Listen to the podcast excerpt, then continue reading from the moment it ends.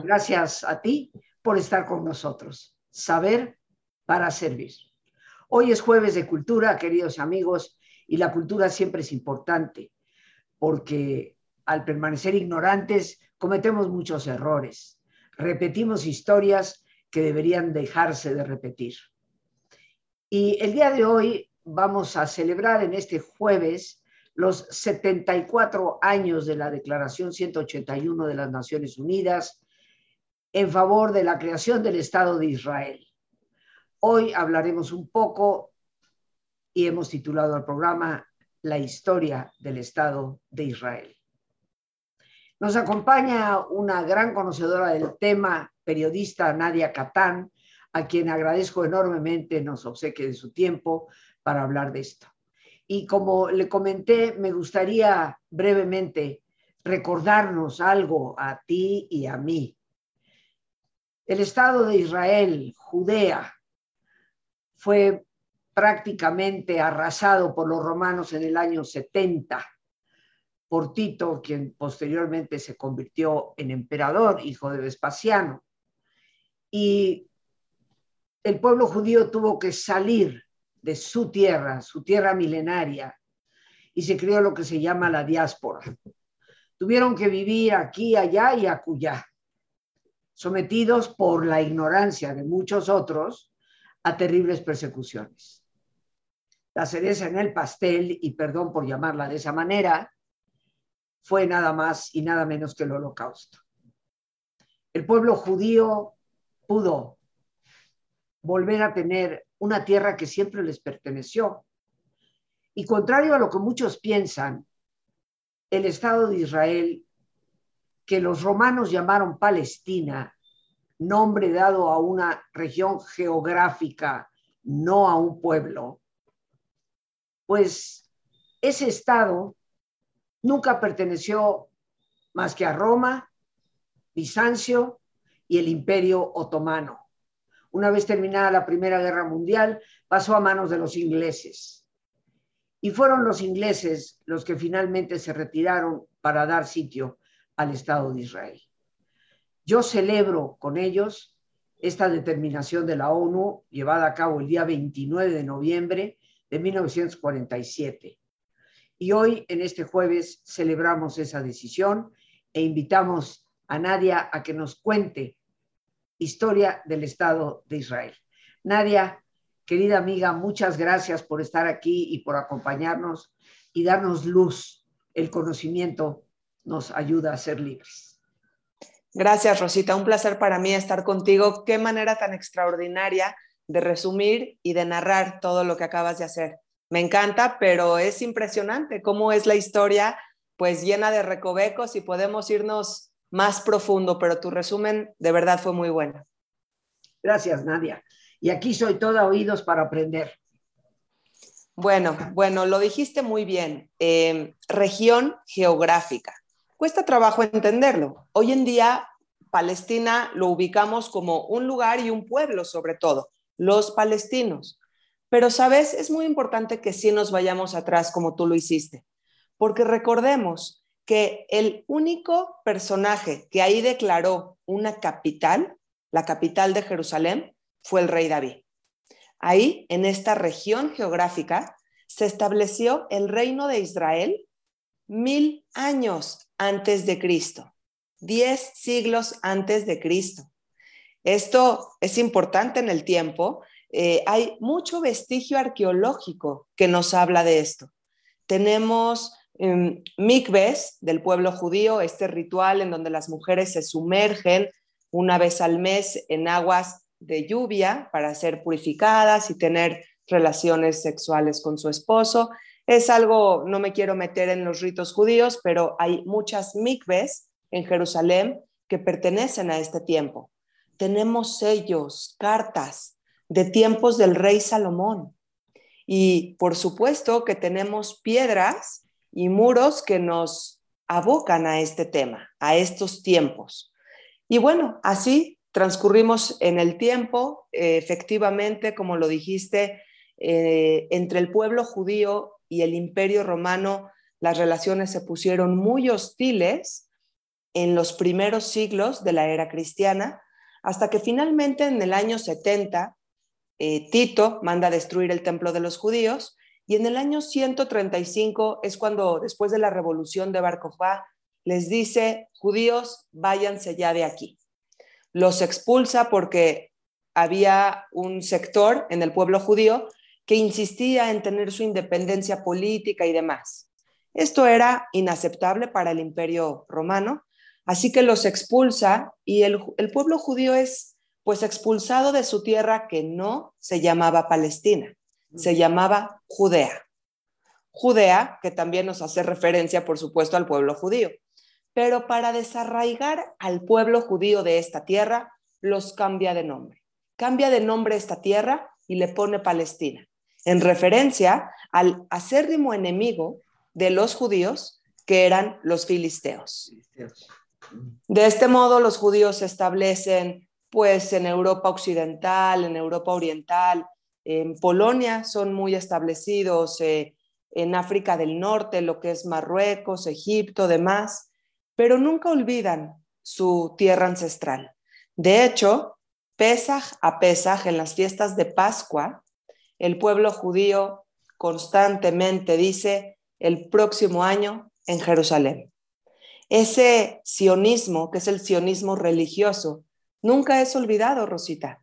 Y para eso lo podemos comprobar diciendo que el pueblo judío durante dos mil años de exilio reza con dirección a Jerusalén.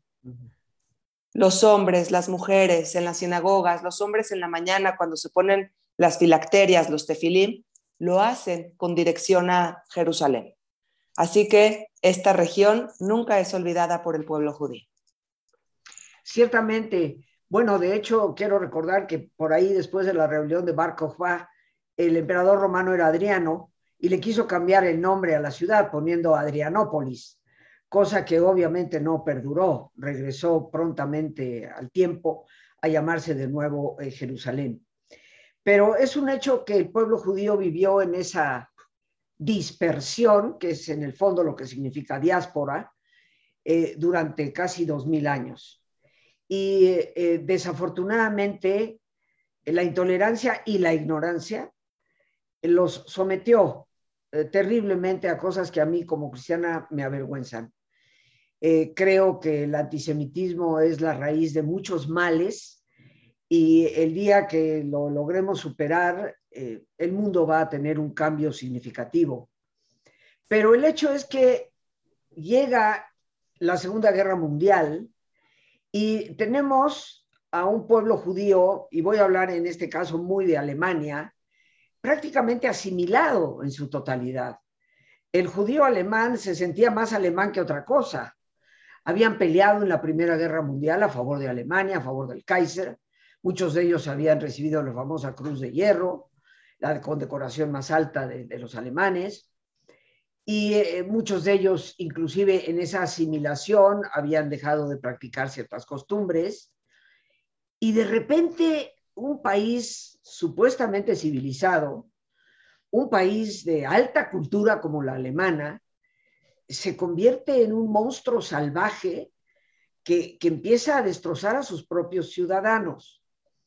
Esto conlleva algo, eh, Nadia, que espero algún día nos des chance de platicarlo, porque la gente piensa, bueno, en 1945 se terminó la guerra, liberaron los campos y santo remedio. Pero sabemos que no es así. El pueblo judío transitó después de la guerra por un sin parar.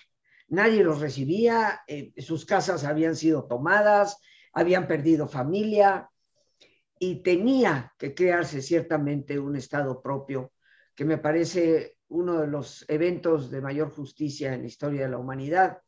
Pero cuéntanos cómo se desarrolla el Estado de Israel y qué es hoy el Estado de Israel. Bueno, una pregunta muy amplia y eh, enfoquemos primero la mirada en ese momento muy importante que es el final de la Segunda Guerra Mundial. Es cierto que el mundo está festejando, celebrando que la guerra terminó, Duró seis años, fue un calvario, se llevó entre 50 y 60 millones de muertes de personas de diferentes nacionalidades, tanto soldados como civiles. La guerra por fin terminó, pero el pueblo judío cuantifica sus propios daños. Y entonces las comunidades judías que están establecidas en Europa hacen sus propios conteos y se dan cuenta de la cantidad de judíos que perdieron, hasta que finalmente llegamos a la terrible cifra de 6 millones de judíos asesinados. Es un hecho, el tercer Reich, Hitler, luchaba, por un lado, una guerra contra los aliados, pero por otro lado, una guerra contra los, contra los judíos. Y eso lo podemos comprobar en esa última parte de la guerra, en donde en vez de dirigir los esfuerzos a la guerra para tratar de protegerse, de proteger sus fronteras, Hitler aún continúa ensimismado en enviar judíos a la muerte. Ese es el caso, por ejemplo, del millón, del medio millón de judíos húngaros que fueron enviados a la muerte en 1944 a las cámaras de gas en Auschwitz. Así que sí, en 1945 tenemos 6 millones de judíos asesinados, pero también tenemos sobrevivientes de este genocidio. El genocidio, que hay que decirlo así, es el genocidio más documentado en la historia. ¿Por quiénes? Por sus propios perpetradores. Así que negar que esto sucedió es una demostración de ignorancia total porque los mismos perpetradores lo documentaron y lo aceptaron en los póstumos juicios de Nuremberg, en los posteriores, perdón. Y entonces, Rosita, resulta simplemente que tenemos al pueblo judío que exige emigrar a este lugar, a esta tierra ancestral que es mm, Palestina. Así se llama así, así se llama en ese momento, hay que entenderlo, aceptarlo, porque los romanos le pusieron Palestina, es un nombre que quedó olvidado en la historia y que el imperio británico vuelve a sacarlo de los archivos para llamarle a esta región Palestina. En estos acuerdos de Sykes-Picot, cuando después de la Primera Guerra Mundial franceses e ingleses están dividiendo el mapa, entonces, eh, bueno, este lugar llamado Palestina, y es así como después de dos mil años el nombre vuelve al escenario, eh, será para los británicos. Y entonces los británicos lo suman a sus colonias inglesas. Porque recordemos que los ingleses tienen un grande imperio eh, inglés, británico. A veces nos cuesta trabajo entender que fue tan grande porque son manchas en el mapa, salpicadas en diferentes del mapa, eh, lugares del mapa, y eso provoca que no lo veamos unificado. Sin embargo, el imperio británico fue inmenso y Palestina era una región más. Pero resulta que desde principios del siglo XX, judíos de Rusia habían estado emigrando a esta región porque escapaban de los pogromos, de las masacres contra judíos que se llevaban a cabo en la Rusia zarista. De modo que este lugar, esta región geográfica, eh, se fue llenando de judíos, la población árabe local no estaba de acuerdo con esto y entonces comienza entre ellos una hostilidad. En la década de los 20 tenemos una hostilidad más importante que ya se refleja en, matanzas, en masacres. Tenemos la matanza de Hebrón en 1929 y así posteriormente vamos a tener más guerrillas, más hostilidad pues ¿qué hace el imperio británico? No sabe cómo manejarlo, trata de ser un buen árbitro, eh, trata de mediar, pero los judíos siguen emigrando, inmigrando, y entonces, ¿qué hacen los británicos? Pues sacan los famosos libros blancos, que determinan que ningún judío más puede seguir eh, entrando a esta tierra. Establecen más bien eh, cuotas muy, muy pequeñitas y esas cuotas, Rosita, no se mueven en tiempos del holocausto. Cuando durante la Segunda Guerra Mundial los judíos están buscando una escapatoria, un refugio para salvar sus vidas, Gran Bretaña no abre sus puertas, no abre las puertas de Palestina. Ellos son los que hubieran podido cambiar esta cifra de 6 millones de judíos asesinados. Cuando la guerra termina, eh, los judíos siguen eh, sobrevivientes, siguen insistiendo en entrar a esta tierra. siguen insistiendo, tenemos el capítulo impactante del barco Aganá, que en 1947 lucha y exige entrar a Palestina, a los puertos de Haifa. No, no lo logran, no son aceptados, constantemente los refugiados son llevados a Chipre o incluso a Hamburgo, a Alemania, a campos de refugiados, de nuevo al país que perpetró para ellos un genocidio. Entonces siguen judíos y árabes peleando en eh, la región de Palestina hasta que Gran Bretaña dice, hasta aquí. Suelto esta colonia, es demasiado, hay británicos que ya han muerto por estos conflictos, así que deciden soltar el tema y pasárselo a la Organización de Naciones Unidas, recién creada, por cierto. ¿Qué hace la Organización de las Naciones Unidas en este momento? Lleva a cabo una votación y entonces, en esta votación hay 33 eh, votos a favor, 13 votos en contra y 10 abstenciones. ¿De qué son estos votos a favor? Pues de que el territorio se divida a la mitad. Una parte será para el pueblo árabe y otra parte será para el pueblo judío. Así sale la resolución 181, el 29 de noviembre de 1947. El pueblo judío acepta de manera inmediata esta resolución, aunque Jerusalén no quedó dentro de sus fronteras. Y entonces deciden que cuando los británicos desalojen el área, ellos van a declarar su independencia. Cuando el último británico se está retirando, David Ben Gurión, el 14 de mayo de 1948, declara la independencia de Israel. ¿Qué hace el pueblo árabe? Nada ellos deciden no declarar su propia independencia de la parte correspondiente y muy al contrario, lo que hacen el 15 de mayo, un día después de la declaración de guerra, es ellos atacar al Estado de Israel. Cinco países árabes judíos atacaron, cinco países árabes vecinos, perdón, atacaron al recién creado Estado judío. De este modo, el Estado de Israel pues inició su historia y su independencia luchando por su autonomía, Rosita.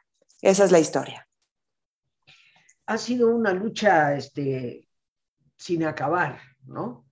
Una de las cosas, este, Nadia, yo he tomado cursos contigo y los recomiendo altamente sobre la historia del, pueblo judío eh, y por supuesto el tema del holocausto. Déjame interrumpirte tantito, Rosita, para decirte que justamente en este próximo enero del 2022 vamos a estar iniciando el 11 de enero un curso online, completamente online de principio a final. Eh, va a ser los martes de 8 a 9 y media de la noche. Y bueno, para que la gente pueda aprender más sobre toda la historia del Estado de Israel. Gracias por, Perdón por la interrupción. no, ya me estoy apuntando y ahorita en un momento te voy a pedir que nos des los datos donde podemos conseguir la información, ¿no? Pero eres una persona sumamente prudente en tus comentarios, eh, mi admiración por ello. Eh, y bueno, yo quiero también afirmar que yo he tenido la oportunidad de conocer el Estado de Israel desde la década de los 60 y cuando existía aquella llamada tierra de nadie, eh, que la ONU, las Naciones Unidas, vigilaban entre lo que era Jordania y eh, Israel. Eh, nunca ha existido, y perdón que lo diga, señores, pero yo sí me atrevo a decirlo, nunca ha existido un pueblo palestino en cuanto a personas. Es una región de geografía y los jordanos nunca crearon un espacio para alguien diferente a ellos, porque no hay alguien diferente a ellos. Entonces, he estado en Israel en varias ocasiones, he visto ese proceso. Ahora, cuando se declara propiamente eh, la independencia de Israel en mayo de 1948 por David Ben Gurión, se inicia un proceso histórico con un pedacito de tierra que si ahora es ínfimo, en aquel entonces era infinitesimal. Y muchas personas dicen, pero han tomado eh, eh, territorio. Sí, Israel ha ido tomando territorios, en consecuencia de guerras, en donde Israel ha sido atacado, ¿no? Y en algún programa me gustaría que habláramos de, las guerras, de los seis días, de Yom Kippur, eh, los, el, constante ataque de los países árabes, que bueno, pues salieron perdiendo, ¿no? Si a alguien le pertenece Jerusalén, queridos amigos, es a los judíos. Ni cristianos ni musulmanes podemos reclamar la ciudad de Jerusalén. Es por esencia una ciudad judía de la cual venimos los cristianos, independientemente de todo. Pero, ¿qué te parece si hacemos un pequeño alto para nuestro ejercicio, mi querida Nadia, y retomamos el tema en unos minutos? Claro que sí, Rosita, con gusto. Como siempre, queridos amigos, les invito a que nos pongamos cómodos y si te es posible hacer el alto completo, el alto total, qué mejor que cerrar tus ojos. En una posición cómoda, con tus ojos cerrados, respira profundamente. Toma conciencia del entrar y el salir del aire en tu cuerpo. Imagina cómo al inhalar, así como llevas oxígeno a tus células inhalas también serenidad para tu mente. Al exhalar, así como tu cuerpo se libera de toxinas, imagina cómo en ese aire que sale, también te liberas de todas las presiones y todas las tensiones. Respira profundamente.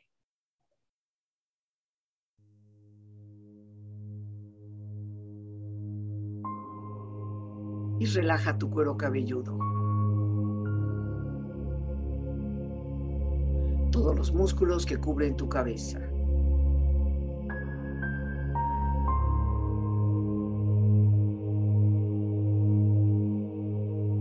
Relaja tu frente. Siente la piel, la vibración de la piel que cubre tu frente.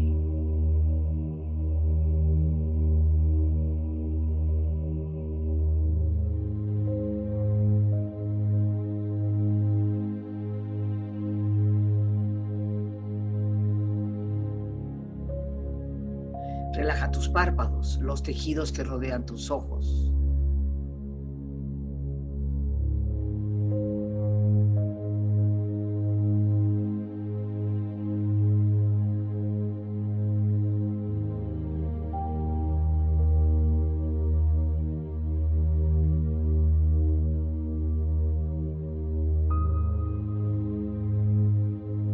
Relaja tus mejillas, toda la piel, todos los músculos que cubren tu cara.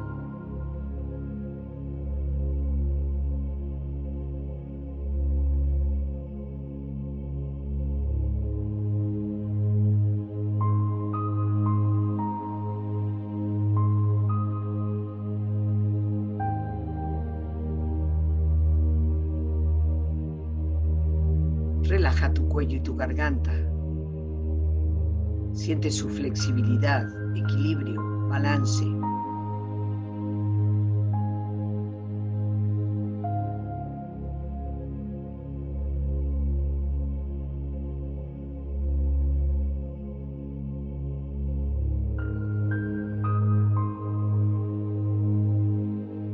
Relaja tus hombros, brazos y manos, así como tu espalda. Siente una agradable sensación que relaja todos los músculos en estas partes de tu cuerpo.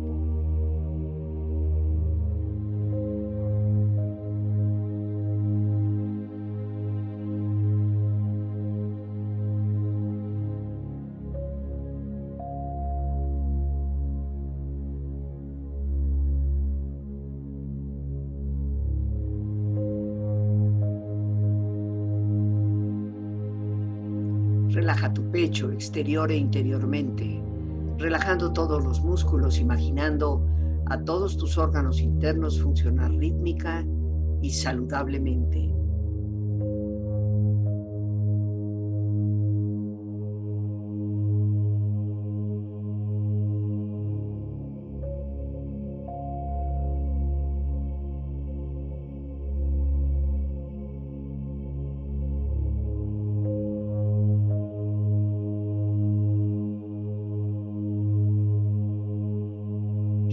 Abdomen. exterior e interiormente, relajando todos los músculos, imaginando a todos tus órganos internos funcionar rítmica y saludablemente.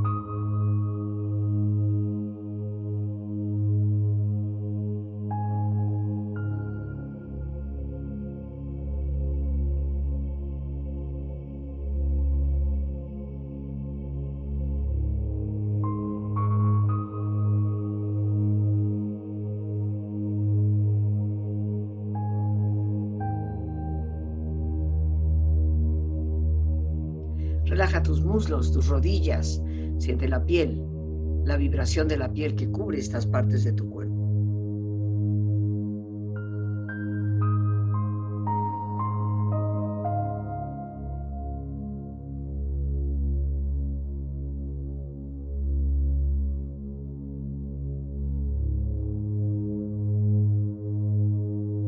Relaja tus pantorrillas y tus pies.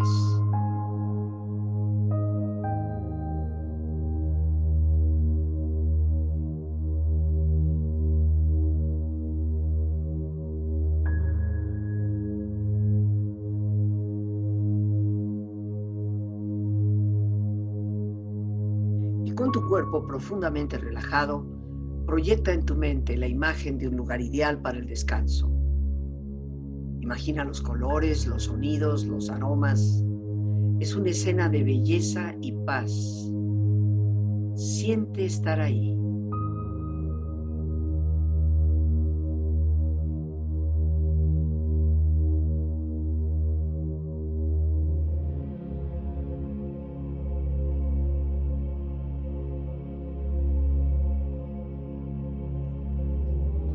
Con tu cuerpo relajado y tu mente serena, reflexiona.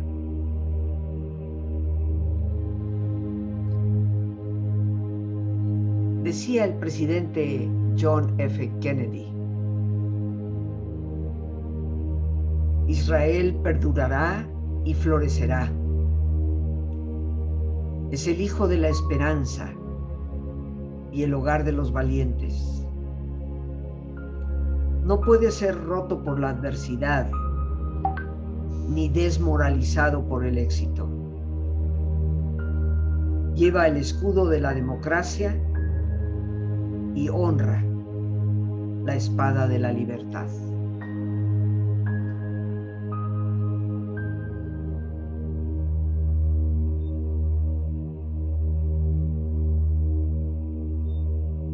Del libro de Génesis 12, 3. Bendeciré a los que te bendijeren y a los que te maldijeren maldeciré. Y serán benditas en ti todas las familias de la tierra.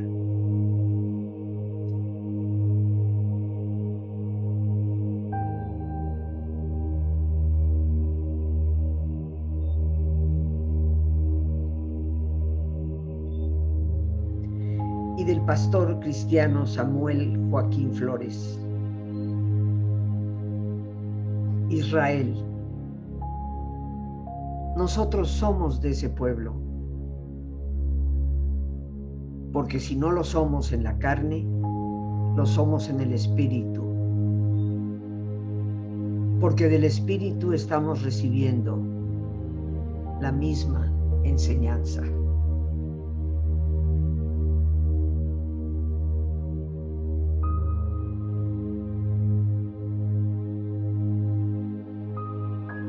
Profundamente. Relájate bien. Y con esta experiencia empieza lentamente a estirarte, brazos, manos, piernas y pies, moviendo tu cuello, bostezando si lo deseas, haciendo que tu cuerpo retome su nivel de actividad habitual hasta muy lentamente abrir tus ojos.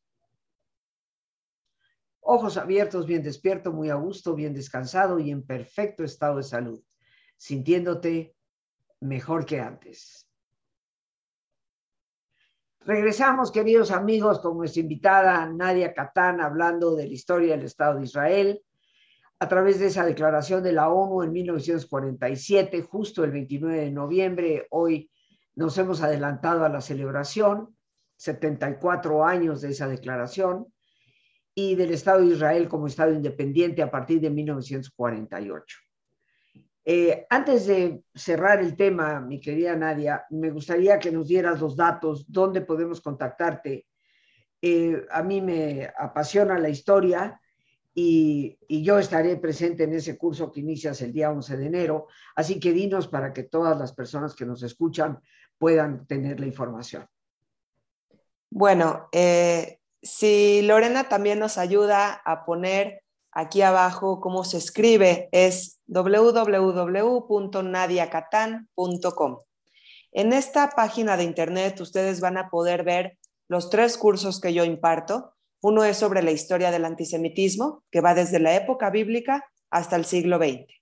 El curso número dos es únicamente sobre la historia del holocausto y la Segunda Guerra Mundial. Y el curso número tres es sobre la historia del Estado de Israel, desde el sionismo político y su inicio con Teodoro Herzl hasta hoy en día, los partidos políticos que existen hoy y pues toda la actualidad. Estos tres cursos eh, los pueden encontrar en esta página, en donde ahí tienen que apretar un botoncito que dice mandar mensaje o mandar WhatsApp. Ahí vamos a estar ya conectados de manera inmediata eh, vía WhatsApp, que es una vía de comunicación mucho más directa y que yo les puedo siempre dar por ahí información de los próximos cursos. En esta ocasión, Rosita, el próximo curso es de la historia del holocausto que inicia el 10 de enero del año 2022 y el curso de la historia de Israel que inicia el 11 de enero del mismo año 2022. Y estamos con un horario de 8 a 9 y media de la noche hora de Ciudad de México. Quien viva en otro país, pues solamente tendrá que hacer los ajustes. Tiene un precio accesible y eh, los invito a todos a participar. Realmente habemos personas que sentimos una pasión por esta historia. Bueno, pues eh, disfruten estas clases. Es realmente un recorrido por la historia. Bueno, yo soy testigo de tus clases porque las, he tomado eh, y me encanta, me encanta tu manera de enseñar, tu, eh, tus láminas, todo, todo exactamente documentado y eso es, maravilloso. Ahora, eh, en estos minutos que todavía nos quedan, eh, se crea el Estado de Israel, se inicia un Estado independiente con una vida sumamente dura, o sea, las personas que establecieron Israel, pues dejaron la piel en el camino del esfuerzo, del trabajo realizado. Hoy en día, mi querida Nadia, Israel es un país que yo visito cada dos años, invitada por una organización israelita, judía, a, impartir talleres y cursos. Desde 1983 empecé a trabajar en Israel. Entonces, eh, eh, conozco ese, ese ambiente, la calidez de las personas. Han convertido al desierto en un vergel. Están sacando agua del aire en una región donde no hay agua. Tienen avances tecnológicos y científicos extraordinarios. ¿A qué atribuyes, Nadia, esta enorme capacidad del pueblo israelita para reinventarse, reconstruirse y convertirse en lo que yo francamente llamo la única democracia del Medio Oriente? Y sí es una democracia, sin duda. Es un país en donde en los periódicos atacan continuamente al primer ministro en turno. Eh, ahí nadie tiene un gran respeto por nadie, todos son iguales y nada sucede en consecuencia o en represalia. Hay una verdadera libertad de expresión, Rosita. Eh, tenemos siempre gobiernos que están preocupados por llevar al país hacia adelante, en diferentes aspectos, a, pesar de tener un sector religioso muy arraigado a la tradición, también existe ese sector social que está en las Startup Nation, que está innovando y lanzándole al mundo diferentes inventos que solamente vale la pena que nos echemos un poquito un clavado en estos objetos que son maravillosos. Han han logrado aparatos para que la gente que está inmovilizada de la cintura para abajo pueda caminar.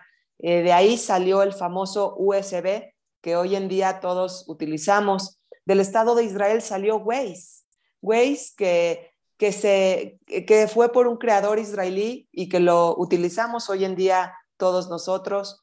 Hay diferentes inventos que utilizamos, que se utilizan en servicios de inteligencia, en la policía, en nuestros hogares y salieron del Estado de Israel. ¿A qué lo atribuyo, Rosita? La verdad es de que no lo sé, tal vez a dos mil años de ser un pueblo oprimido por las diferentes mayorías de su tiempo eh, y entonces eh, siempre el judío tuvo esa necesidad de pensar, eh, de desafiar al escenario en turno, de salir avante pese a todas las dificultades. No lo sé, ahí tal vez estaríamos entrando en temas de filosofía y lo que es un hecho es que el Estado de Israel es una combinación de modernidad y de religión, de tradición, eh, de mucha innovación, Rosita. Y algo muy importante que decir. Sí es cierto que en Israel está el gobierno israelí. Pero hay en el Estado de Israel mezquitas y también iglesias. Y todos estos lugares santos religiosos son perfectamente cuidados y conservados por el gobierno de Israel. Hay eh, toda una infraestructura para recibir peregrinaciones, tanto cristianas que van a visitar los lugares cristianos, como peregrinaciones musulmanas que pueden ir al Aqsa a visitar.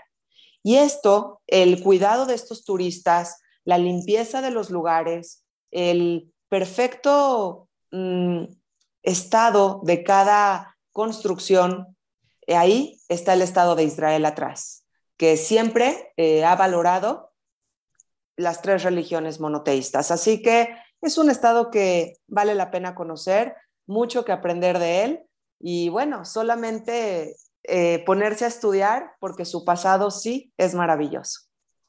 Pues Nadia, yo te quiero dar las gracias y creo que conocer la historia de Israel es conocer nuestra propia historia. Eh, las dos religiones monoteístas, cristiana y musulmana, que son ciertamente las dos grandes mayorías en el mundo, venimos de la raíz judía. Esa es nuestra procedencia y conocer ese pasado que también nos corresponde en el sentido de que nuestras tradiciones se derivan más de lo que ustedes puedan imaginarse de las tradiciones judías, es importante. O sea que ahí está Lorena ciertamente poniendo tu página ahí al calce y eh, www.nadiacatán con doble T, como ustedes pueden ver ahí, .com y ojalá nos interesemos Ojalá quitemos de nuestra vista, de nuestro corazón, eh, ese velo que nos ciega por fanatismo y sobre todo por ignorancia. Nadia, te agradezco enormemente el tiempo que nos regalas y te combinamos a que pronto regreses al programa para seguir conversando sobre tantos temas que nos puedes ilustrar. Claro que sí, Rosita. Para mí será un placer. Muchísimas gracias por la invitación. Gracias a ti y bueno, amigos, pues las gracias a Dios por este espacio que nos permite compartir, a nuestra invitada una vez más, Nadia Catán, a nuestra productora Lorena Sánchez y a ti, el más importante de todos, una vez más gracias, muchísimas gracias por tu paciencia al escucharme y por ayudarme siempre a crecer contigo. Que Dios te bendiga.